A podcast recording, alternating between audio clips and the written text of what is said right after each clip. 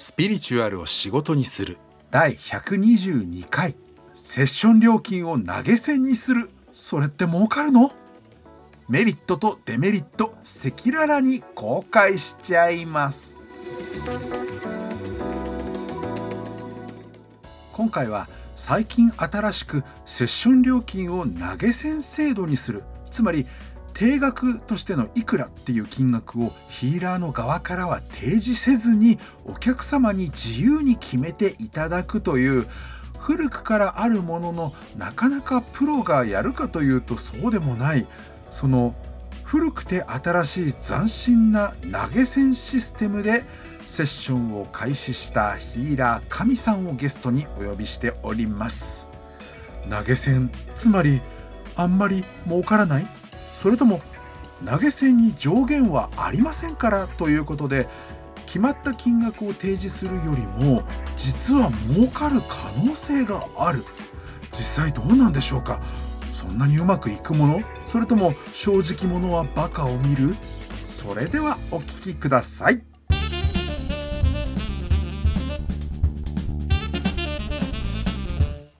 本日のゲストはまたご登場いただきましたスペシャルヒーラー神さんですあ、どうも、神です。よろしくお願いいたします。スペシャルがついて緊張します。よろしくお願いいたします。今日はですね、セッション料金を投げ銭にすることの、まあ、メリットであるとか、もしかしたらあったらデメリットとか、やってみてどうですかっていう、うんうん。まあ、主にお金の値段の決め方ですよね。あの、決めないっていう決め方はい。を、そうですね。やられてるので、そこら辺を中心に聞きたいうん。なって思うんですよね。はい。で、今提供していらっしゃる投げ銭制度うんうん。のセッションっていうのはい。は、えっと、セラフィックエネルギーヒーリングそうです。そうはい。ですね。ちょっとまずはそのあのセッションの内容からどんなことをやるのかっていう説明をいただいた方がもしかしたらいいかなと思ってるんですが、どうですか？あ、そうですね。なんかあの、セラフィムのエネルギーですね、視点子のエネルギーをクライアントさんに、まあ、送るっていうことをやりながら話をしていって、あ、なんかこういうのが見えますねとかっていうのを言って、あ、こういうの思ってたんですよねとか、でもなんかセラフィムの視点から見るとこんな風になりたいっぽいですよねみたいなのを伝えたりとかして、なんかそういう風になっていきたいっていう話になってきたら、そっち方向にこうなっていくようにみたいなことをなんかこう喋りながらやっていくっていうところで、うんと、まあ、私が他のセッションで提供しているものとのやっぱ違いとしては、その、依頼内容を最初に聞かずに、なんかセラフィムのエネルギーを送っていって、まあ、そこからどう反応しているのかなみたいなところをこう、一緒に話して、なんか紐解いていくみたいなやり方をしてるっていうセッションですね。すごいユニークな特徴が2つ出てきたなと思ってて、まず1つは依頼うんうんうん。内容を聞かないで始めるっていうところと、もう1つは。そのセラフィムの視点。そのセラフィムって確かあれですよね、その天使の階級があるとされる考え方でいう一うんうん。番上に位置するそうですね。うんうん。最高位の天使のことをセラフィムって複うんうん。数形、あの単数形はセラフらしいですけどもね。なんかそこああ、のなるほど。うんうん。そこの視点からみ見るっていう。うん。なんか人間のその話してもらった願望とかやりたいことをってことなんですかね、それは。あ、やっぱりそういう方向になっていきますね。あの、まあ、やりたいこん。とっていうか、その人が、あの、まあ、植物で言うと、自然と健全に成長していったらこうなうん。るよねみたいな感じで、なんかトマトだったら、まあ、基本成長したらトマトがなりますよねみたいな、こう、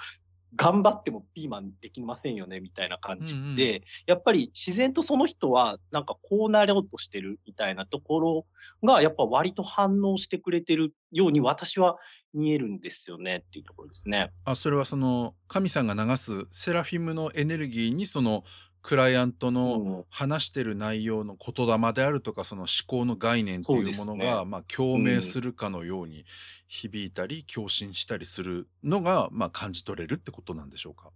そうですね。まあ、送りながら、まあ、最初始まっセッション始まったら、あの、まあ、最初からエネルギーを送っていくっていう体のセッションなんで、まあ、まず送りながらリーディングするところから始めますねみたいな感じで、まあ、最初ちょっと無言になってエネルギーを送りながら、その、み見ていくっていうことをやってて、まあ、そこで見えたものをお伝えしていくと、やっぱ大概なんかその、なんですかね、綱引きみたいなのが見えるんですよね。あの、そのセラフィムのエネルギーに反応してる願望というか、自分はこうなっていきたいな、こんなことがしたいなっていうのと、でも現実はとか、でも私の立場じゃとか、でもこんなことやって意味あんのかな？みたいなものがこうぶつかってるみたいなのが、あの、その人なりにこういうことでぶつかってそうだなみたいなところが見えてきて、やっぱそれを伝えると、やっぱ毎日最近それ考えてましたとか、なんかそのことをなんかセッションでお願いしたかったんですみたいなことは割と言ってくださるので、まあ割とあの、当たってるんだなっていうところではありますね。うん。じゃあ、まあ、ちなみにセラフィムのそのエネルギーにうん、反応する願望の方が、まあ、いいかうん、悪いかで言ったら、まあ、いいというかで、その、うん、でもな、でもな、現実はなっていう方が、まあ、悪いといううん、か、うん、まあ、いい悪いじゃないのかもしれないけど、まあ、そこの綱引うん。きで言うと、セラフィム側にぐいぐい引っ張るって感じ、引っ張りはしない感じなんですか？どうなんでしょう？あの、やっぱそこなんですよね。なんかこう思ってるっぽいから、こうなった方がいいですよって、やっぱ押し付けにならないのかなっていうところが、やっぱこのセッションを始めた時の一番の懸念点だったんですよね。やっぱその一ええ。昔前の霊能者的に、あなたはこういう人だからこうやったらいいのよ、もうこれを信じてこれやりなさいよみたいな、ちょっとすごい一方的な感じなんですけれども、なんか私のあの、私の一方的な偏見もあると思うんですけど、その昭和後半というか、平成初期というか、なんかテレビ的な霊能者的な感じとかって、なんかそんな感じのイメージが、なんか私あるんですけど、なんかそういう感じになっちゃわないかなっていう懸念は結構ありましたね、最初。もしかしたら、あの、おクライアントさんが言ってないだけでそう感じた方が、もしかしたら、まあ、100%いないとは言い切れないかもしれないっていうところではあるんですけれども。うん、クライアント側の本音はわからないとしても、やってみてプ、ラクティションナー、ヒーラーとしてはうん、どんな手応えというかで思ってますか？うん。やっぱりそっちに行きたいなとか、うん、こういう風に見えるんですけど、どうですかって言ったら、やっぱそっちに行きたいですとか、そういう風になりたいと思ってますって、やっぱ二言目には、あの、おっしゃってもらえているので、多分間違ってないんじゃないのかなっていう風に自分としては感じてますね。うん。まあ、天使的な導きに共鳴、うん、共振するエネルギーの方が、まあ、その現実のネうん、ガティブな面にとらわれて身動き取れなかったり、まあ、夢を叶えるようん、りは諦めるみたいな、あの、もしくは妥協するうん、みたいな方に行くうん、よりはいいんじゃないのっていう、まあ、結うん。果に会話になっていくっていうことなんですね。そうですね、割とそうなっていきますし、なんか、ま、セッションが、あの、1時間とかじゃなくて、常にその30分区切りっていう風に、まあ、してるんですけど、その結構そのセッションが勢いよく進むんですよね、不思議と。それがやっぱりそのその人が本当にその視点視的な視点から見た時の願望に、やっぱ行きたいんだっていう気持ちをやっぱ焚きつけてるから、セッションが早く進んでいってるように私は感じるんですよね。なんか、私が急に上手くなったっていうよりかは、なんか、日が差す方に植物が伸びていくみたいな感じで、こっち方向だったらこれ癒した方がいいですよねみたいなものが、なんか自然と受け入れられやすい体制になっていくように、なんか私には見えてますっていうところですね。あの、日が差す方へ植物が向いていくっていう例えは、そうなんだっていう、なんかこうイメージがね、湧いてきたんですけど、そうですね、あの、ぜあなたうん、絶対にこうしなさいってこう、クライアントの腕をぐいぐい引っ張って、どっかの方向に連れて行っうん。ちゃうっていうんじゃなくて、まあ、当然太陽が照ってたら、植物だったらそっちを向くよねみたいなものが自然とクライアント側から生まれるのを、まあ、見届けるというか、目の当たりにするっていう感じなのかなっていう風に聞こえました。うーん、私もそう感じてます。それは励みになるだろうなって。しかも相談内容も特に最初に言わなくてもいいというか、言わないというか、だと、ま、うんうんうん。逆にその、特定のことを相談したい人は、ま、喋りたいかもしれないけど、んなんうんかこう、そこまででもないみたいなタイミングというか、状態の人でも、うん。なんていうか、申し込んでいいかもしれないって思いやすいっていうメリットもありそうかなと思いました。そうなんですよね。その、申し込む時の、その、なんていうんですかね、ハードルを下げたいっていうところが、その、さっき最初の投げ銭っていうところと、その、全部やっぱそああ。こに実は込みであってうん、なんでしょうね。やっぱりセッションを申し込む時のハードルって、まあ、いろいろあって、やっぱりその、自分がもやっとしてるものを最初に「ご依頼内容何ですか？」って言われた時に言えるかどうかっていうところだったり、あと、それを申し込むで、そのスケジュールを調整する、なんかこう、ヒーラーさんのセッションってこうなんか第3希望まで日時を書いてというか、こう、予定をこう、日付をこう、パチパチパチパチ打ってって、あ、3つとも合わなかったみたいな、あ、もう一回合わせなきゃみたいな、自分もヒーラーさんにね、あの、セッション申し込むことってあるんですけれども、やっぱり、あの、そういった手間を省きたいなみたいな、なんかこう、喫茶店が空いてるから入って、こう、とりあえずコーヒーみたいな感じで、こう、悩まずに飛び込めるみたいなスタイルを作りたいなって思ったっていうところがありますね。ここで値段の投げ銭とそのコンセプトが今ご説明いただいたみたいにこうカチッとはまってうん。るというような形になったのかななんて思いながら聞いてました。ああ、でも、なんかね、クライアントさんとセッション後にちょっと時間があるとき喋ったりとかしてて、やっぱ気づいてきた部分っていうのもあって、あ自分はそれがしたかったんだなっていうところがあって、やっぱ始めた一番最初ってなんかうん、なんでしょうね、やっぱ新しいことがしたかったっていうのところが、やっぱ自分の最初の意図としては大きいですね。うん、新しさ。新しさ。まあ、新しさって言ってしまうと、なんか別にこういう投げ銭のセッションなんて、まあ、他の人もやってるよねっていうところで、まあ、自分の中での新しさじゃないですけれども、やっぱりその、セッションのメニューを1時間いくらとか決めて、ホームページに書いといて、第3希望まで書いて申し込んでね、あ、来た来た、みたいな、いついついかがですかみたいな、はい、お金申し込んでくださいね、みたいな、なんかそういうのに、なんかちょっとうんざりしたじゃないですけれども、なんか新しいセッションを自分の中で提供したいって思った時に、なんか受付方から何から告知の仕方までなんか違うやり方にして、なんかリフレッシュしたいみたいな気持ちがなんかちょっと湧いてきたというか、なんかそういうのがあったんですよね。うん、確かにああの、ちゃんとね、金額もある程度例えばうん。高くして、しっかり第3うんうん。希望まで書いて、どうしても合わなかったらさらに考えてみたいな、そのその日飛び越えてこいみたいなね、しっかりうんうん。準備と相談内容を用意するところうん。からセッションうんうん。が始まっているっていうタイプの、うんうん。あの、セッションももちろんあるし、その良さっていうのは、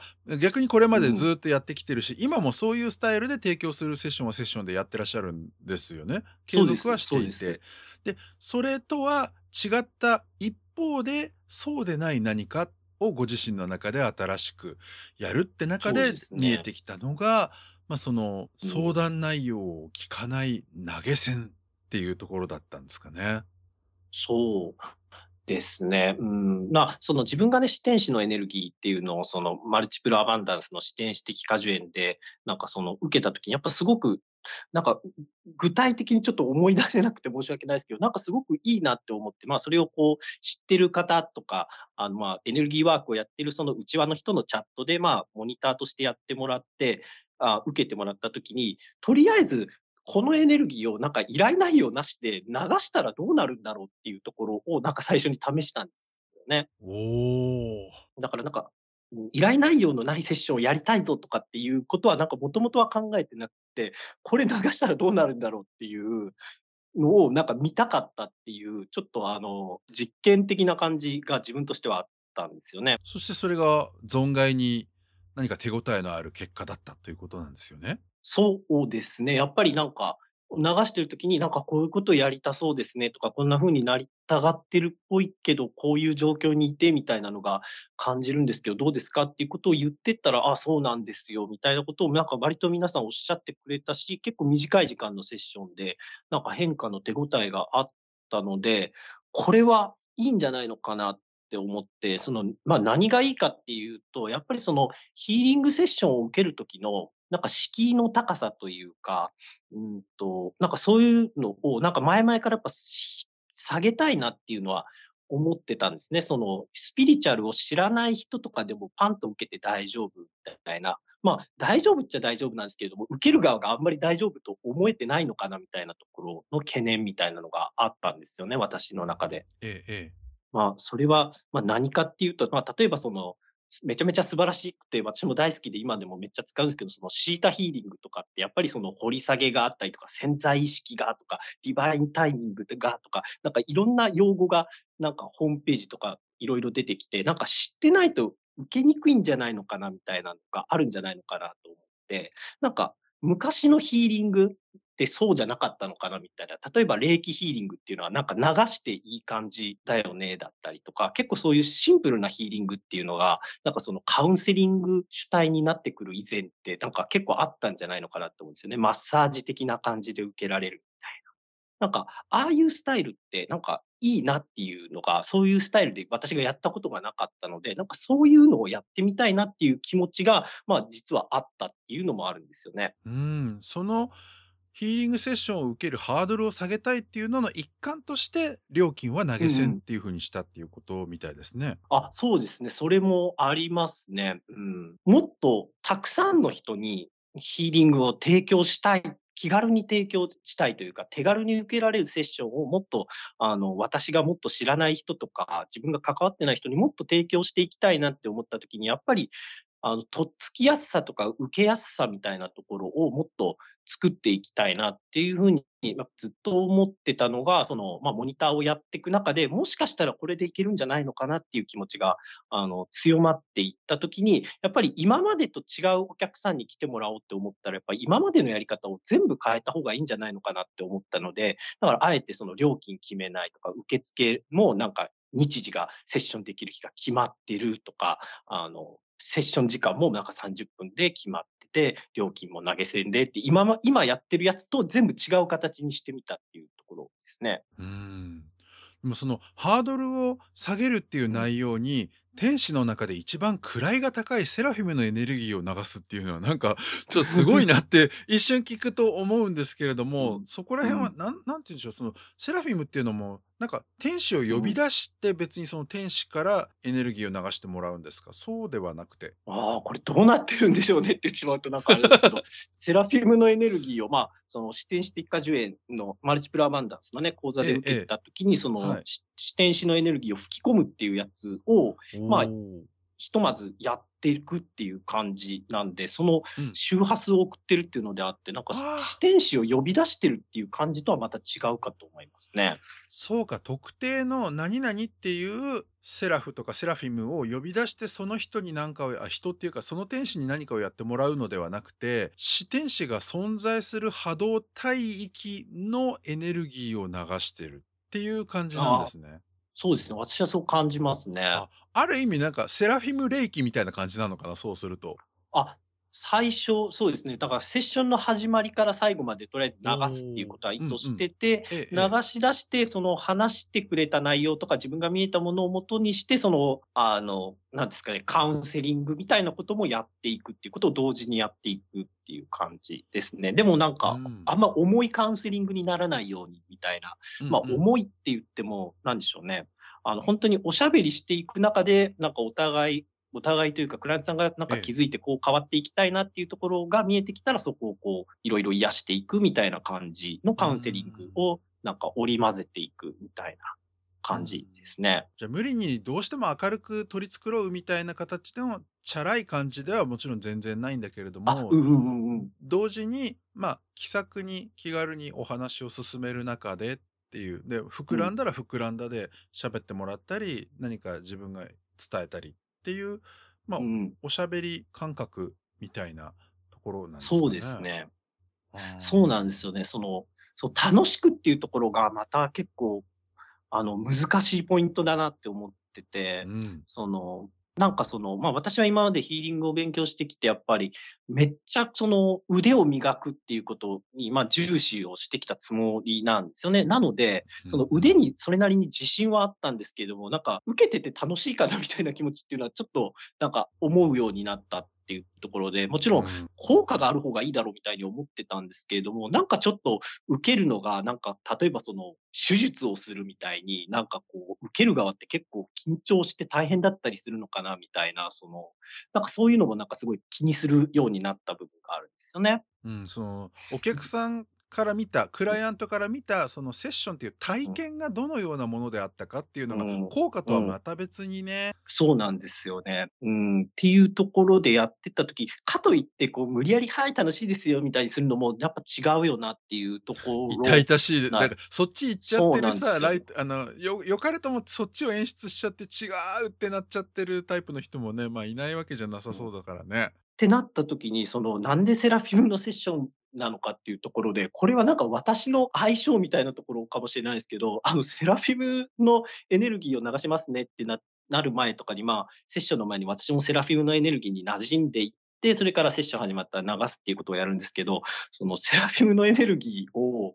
なんか触れてると、なんですかね、私がテンション上がってきて、なんかこう楽しくなってくるっていうのがあって、なんか無理やりうまく変にやらなくても、なんか楽しい雰囲気が、なんかセラフィムのエネルギーのおかげかわかんないですけど、セッションがなんかちょっとね、他のセッションをやってる時よりも、なんかクライアントさんもなんかやんわりした感じになって、すごく楽しい感じに、なんかいい感じになりやすいんですよねっていうのをがなんかあるんですよね。あ、それってもしかして、あの、クラブに行ったらそういう音楽がかかってて気分がノリノリになるとか、あ、うんうんうん。うん、村祭りとかでその和太鼓だったりとかそういうのをうん。音を聞くことで、別に普段から和太鼓とか好きじゃないとか、自分で聞くわけじゃないうん。けど、もうその場の雰囲気みたいなものが作り上げられていくおかげで、そこに飛び込むと、まあ、いい意味でそこの雰囲気にこうテンションが合わさっていくみたいなところってことですかね、そこってもしかして。あ、多分そうだと思います。なんか自然となんていうんですかね、ほんとに無理やりやるんじゃなくて、その生き生きと元気な状態っていう方向にこう、クライアントさん自身も向いていく感じになるんだなっていうのはなんかすごい感じますし、私自身もやっぱりなりますね。ああ、それはもうあの、まさにね、一昔前の、あの、ちゃんとしたヒーリングセッションは、クライアントが号泣しないと効果がないとかって言ってた人たちとか、そういう考えん。方からしたら、本当に、ま、一つ飛び抜けたというか、時代が進化したっていうことなのかなって思いますね。うん。だといいんですがというところで、私としても模索段階というところで、私としても手応えはすごい感じてはいるんですけれども、ね、これからね、私としても始めたばかりなので、受けた方がこれからどうなっていくのかっていうところとか、本当に注視していきたいなっていうふうに思ってるところですね。すごい楽しみ。そして気になるのは、投げ銭の平均 金額とかって あの、言わなくていいですけど、どうですか？その、あ、ちなみにどはい。うそれ後で振り込んでもらうってこと、セッション終わった後でお好。きな金額を振り込むか何かしてくださいみたいに。お願いするっていう。感じなんですよね。そうです。振込口座とペうん。イパルとペイペイと全部送るんですよね。うんうんほんで、うん。お好きなところにお好きな額入れといてくださいね、上限はありませんからっていう風に、あの、冗談っぽくいつも言って、あの、やるんですけど、やっぱりすごいね、ドキドキしてますね、いつも。それはそうだよ。うん。ただ、幸いその、今のところ来てくださってる方っていうのは、あの、私がこれを安売りしたくてやってるわけじゃないっていうことを理解してくださってるんだなっていうような額がちゃんと振り込まれているので、ま、上下幅はいろいろありますけど、こりゃないよみたいな金額が来たことはないっていうところが、あの、本当に感謝しております。あの、聞いてくださってる皆さん、本当にありがとうございますと、この場でお礼を言わせていただきます。ありがとうございます。すごい。いや、ほんとに嬉しいというか、あ、え、もうちょっと、え、ちょっと低くないっていう時も、ちょちょっとあるあったっちゃあったんですけれども、なんかその人がなんか、なんですかね、リピートしてくださったりとかもしてる方もいらっしゃって、あ、この方は1回あたりそんな多くないけど、なんか回数来てくれるんだみたいな人もいたりとかして、なんかほっとしたりとか、なんかその金額だけじゃない部分もありますよねっていうところですね。なるほどね。でもほら、あの、スピリチュアルのことを仕事にしたいと思いつつ、でもな、てんてんてん。っていう人で、そこそこ以上に実力がちゃんとあるにもかかわらず、その、お金を取っていいのか、あるいはいくらって言えばいいのか、あるいはその、どっかのすごい人はいくうん。らって言えるけど、他ならぬ私がいくらと言っていいんだろうか、言ったところで申し込んでくれるお客さんなんているんだろうかっていうところで、もじもじもじもじ考え続けた結果、ワンコインとかってやっちゃう人、いなくはないっていうかさ、うーん。あるじゃないですか。ワンコインね、ワンコイン結構いらっしゃいま。すよね。で、そこに何ていうのかな、手軽に受けてくださいねっていう、なんか良かれと思って風風というかさ、ほんとに思ってますっていう風にその人も健在意識では言ってる反面、私のセッションなんてそれ以上の金額提示しても誰も払ってくれないでしょうっていう思考がそのヒーラーさんの中にあったりすると、ま、占い師さんであっうん。たとしても、あるとやっぱうん。りちょっと残念でもあるし、その思考が第一希望の場合叶っちゃうじゃない？うん、そうですね。その意味ではね、なんかあの投げ銭の方がある意味上限がないっていうところでこう、まさかのドカンっていう可能性も お金の話が別にま、金額多かったらいいってそわけじゃないんだけどさ。そうなんですけど、なんでしょうね、うん、なんでしょう、ま、お金って欲しいし、必要なんですよ、私。でも、なんかそのヒーリングずっとやってくると、お金がモチベーションにならなくなってきてるっていう部分が、その自分の中にあった部分が、その投げ銭に行ったっていうところの一因もある気がするんですよね。さあ、これはもうなんか私へのセラピーみたいに今なって聞こえあ、てる。マジですか？いや、え、マジででわかりますか？もし本。当に、なんていうか、お金がもらえるからこのセッション頑張るぞとか、このセミナー頑張るぞっていうモチベーションがないというか、そのモチベーションにつながる思考を自分が失ってしまったっていうか、うんうんうん。だからみたいになっちゃうんですよ。そうなんですよね。なんか、ね、お金はいるし欲しいんですよ、現実的に考えたら。でもなんか別に嬉しくないという、嬉しい嬉しいというか、まあ必要だからいるんですけども、なんかもらったところで感みたいなんとか、なんかお金もらったのに何だったんだ、な何だったんだろう、今のはや仕事としてやるやった意義があるんだろうかみたいに思っちゃう時も、そのあるというか、そのしセッションが失敗したっていう風に思ったことはないんですけれども、なんかその、なんでしょうね、うまく言えないんですけれども、うん、なんかぼやっとするというか、うん、ってなった時に、なんかその、お金の金額を向こうに決めてもらって、なんか評価してもらえるっていうところで、なんかすごくモチベーションが一つ、なんか、あの、なんかセッションを提供していく楽しみみたいなのが一つ増える感じというかがありましたね、やってみて。ありがとうございます。ということはメリットとデメリットをあえて言うならば、今メリットの方が大きいっていうふうに感じてらっしゃるってことですあ、ね。うんうんうん、メリットの方が大きいですね。やっぱ、うん、なんかゲーム感覚って言ってしまうとあれなんですけれども、なんかこう、セッションの時反応薄かった方が、え、なんか額多いだだったりとか、なんかすごい絶賛しまくってくれた人が、あれちょっと少なめだなだったりとか、結構こう、ああ、面白いなとかなったりとか、あ、前少なかったけど、ちゃんと、なんかちゃんとって言うと変ですけど、また来てくれるんだなみたいな感じの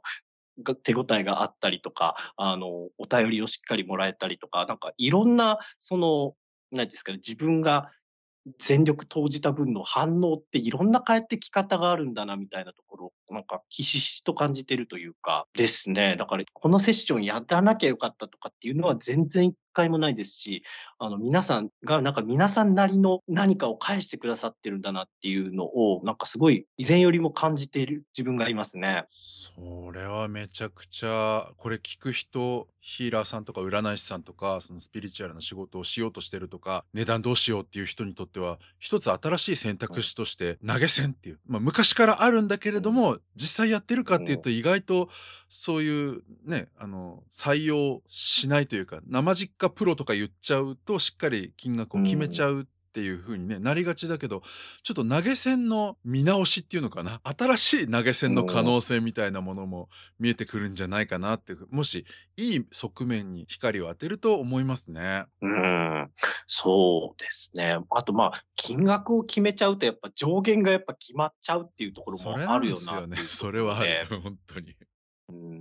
ん。で、なんかセッションの料金って上げちゃうとその後下げる下げれないよなっていうのもあるし。はあはあはあ。うん。え、なんか前払った人下がったってことは前払った人損するじゃんみたいな感じだったりとか、え、クオリティ下がったね。のって思われないみたいな感じだったりとか、その料金ってなんか自分的にはなんか上げると下げれないよなっていう部分があるので、なんか料金を今後どうしようかっていうところもなんか、まあ、たまに考えてたことではあったんですけれども、うん、そうですね。うん、なんかあんまりなんか歯切れのいい話じゃなかったなと思ってすいませんって感じですね。ああ、でもそれは、あの、すごく、なんだろう、ヒーラーのリアルな姿、リアルな迷いとか、なんで投げ銭にしたのかっていうのが逆に伺い知れるような、その歯切れの悪さだったんじゃないかなって私は聞いてました。ああ、なるほど。ありがとうございます。うん。ただ、あれうん。ですね、うんと、まあ、金額が大きく動くのってやっぱセミナーなんですけれども、その、はいはい。セミナーがない日の1日あたりの最高の売り上げっていうのは、こう投げ銭にしてから更新されましたね。投げ銭にした方が金額を決めた場合よりも、1日はい。の最高売上が更新された。そうですね。まあ、あの、スケジュールが詰めてあるっていうところもあるので、あの、そこにお客さんが集中するからっていうところもあるんですけれども、なんか、まあ、全体的に見ても、あの、売り上げは私は伸びてますね。あの、投げ銭をやり出してから。投げ銭をやり出したからといって通常のセッションの申し込みがなくなったわけでもないっていうところですね。すごいいい話。そしてこの話を鵜呑みにして同じことやったら豚こけしたみたいなね、他の人には責任取れませんっていう感じでもあるんだと思いますけどね。ああ、まあ、そうですね。真似をする方にアドバイスとかはなんか全然できないですね。私も訳も分からずやってますみたいなところに行き着いちゃうというか、私も分かんないとしか言いようがないですし、うん、でもなんか信頼をお金に変えるっていう点で言うと一番分かりやすいのかなっていうところで、なんか自分のセッションがダメかどうかとか、あの、良かったのかどうかっていうところがやっぱり一番ダイレクトにドカンとくるのかなっていうところが、なんかやっぱ一番いいのかなと思いますね。素晴らしい。その予想してた以上のもうすごい気づきを 与えてくれたようなお答えだなって思って聞いてました。ということで、あの、投げ銭にしてみることのメリット、デメリット。デメリットはほとんど出てこなかったというか、ご自身の中ではないっうんていう感じですかね？どうですか？デメリット、今のところ、まあ、ないですね。人によってはそのお金が振り込まれるときドキドキするのが嫌とかで、私もすごいドキドキするんですよね。こう、振り込まれたらこう携帯がピリンピリンとかってなったら、あ、来たとかって思って、さっきの人来たかなとかって見て、あ、金額が通知に出てるとかって、こう見るのをこうやっぱドキドキしちゃったりとかするので、なんかそれが人によってはしんどいかなっていう時もあるかもしれないですよね。うん、だってさ、最悪さ、何人も何人もセッションしたのに、一人も振り込まなかったっていう可能性ってあるじゃん。ああ、それもあるかもしれないですよね。で、それはあの振り込まなかったとか忘れてたっていうんじゃなくて、0円っていう振り込みとして振り込みを行わなかったっていう意思表示の場合だった場合、ヒーラーはかなりシビアな思い出になっちゃうよね。そうですよね。なんか、1円とか振り込まれたらすごいへこむでしょうね。う。うんん。なんか、振り込みがなかったらこう、忘れたのかなとか、まだ悩んでるのかなとか、金額決められないのかなみたいなところが思うかもしれないですけど、1円とかこう、確定的に例えばすごい小さいの入れられたら、あーってなりますよね、絶対。あの、まだ迷ってんのかなっていう可能性が全部消えちゃうわけだからね。そうなんですよね。うーん。ねえ、なんかまあ、その、そこまでなんか悪いことが起こるとかっていうのをなんか考えてもないまま始めたっていうところがあるので、なんか今、デメリットっていうのをなんか考えてみるとあるよなっていう感じなので、なんか正直言うとそこまで、なんでしょう、まあすごい考え方としては甘いかもしれないですけど、やっぱ見切り発車的に始めたので、あの、あんま考えてはなかったですね。いやでもあの思考しん。ないことは現実化しないって、え、思考は現実化するなら思考してないことは現実化しないみたいな、ね、あの 雑な逆うん。説を字で言ってる形になってるのかななんて思いますけど。うーん。なので、その、ね、お金がモチベーションにならないみたいなことは言ったんですけど、やっぱりその、いつかその、どんと、例えばですけど、本当に3桁万円とか振り込まれるぐらいの腕をなんか自分が培えたらいいなっていうのはやっぱすごい真剣にはやっぱ思ってますね。なんか3桁万円が欲しいとかっていうよりかは、なんかそれを出せるよって思われるぐらいの、やっぱり腕は、うん、培いたいですっていうのは本当に思ってますね。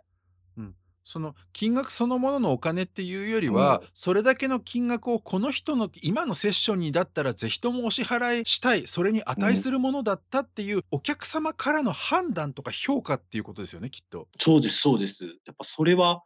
欲しいなってお欲しいというか、やっぱそれぐらいにはやっぱなっていきたいなっていうところで、やっぱ投げ銭の一番のメリットはやっぱこの、自分を磨いていくとか頑張っていく気が、なんか前よりもやっぱ増したみたいなところはめっちゃありますね。素晴らしい。投げ銭を導入することによって、前よりも頑張っていくっていう気持ちが増したっていうところはね、これはぜひともこの放送をお聞きのヒーラーさんとか占い師さんとかセラピストとか何かしらねあのスピリチュアルもしくは全然スピリチュアル関係なくてもそうかそうか投げ銭かというね一つのアイディアとしてまあもしかしたらリスクもあるかもしれないけどうん。なんか思い切って何かのねこれだっていう商材というかサービス内容で一つ新しく作ってみるっていうのもあるかもしれないみたいな結論でいいんじゃないでしょうか。どうですか、かみさん。だと思います。めっちゃ楽しいです。ありがとうございました。今までと違うお客さんに来てもらおうと思ったら今までのやり方を全部変えた方がいいんじゃないのかなと思った。このね独立してから何かと陥りがちなマンネリに陥らない。こういうね自己研鑽の姿勢っていうのが本当にね神さんと話しててね身につまされる感じというかあわよくば投げ銭で3桁万円をもらえるようにでそれは3桁万円っていうお金に目がくらんでるんじゃなくてなんならその金額に値するようなすごいセッションをできるだけの実力を身につけていこう。これからも磨いていこうっていうそのヒーラーとしての志の表れとしての3桁万円の投げ銭。それがもらえるような自分になるようにっていうねお話が本当に何て言うのかな尊敬するというか。あの途中ね私と神さんがお金がモチベーションにならないってっていう点で意気投合してたシーンがあったと思うんですけどあれねうさんくさいとかそんなわけないだろうとか本当はお金大好きなんでしょっていう風に疑う人っているかもしれないんですけれども何て言うのかなやってみると分かるんだけどって言っても分かんない人もいるのかもしれないけどまあこの辺は次回以降に何か機会があればお話しするとして投げ銭という古くて新しい制度のいろんな側面について今回新しくお伝えできていたら幸いです。それではまたいつかうさ耳でした。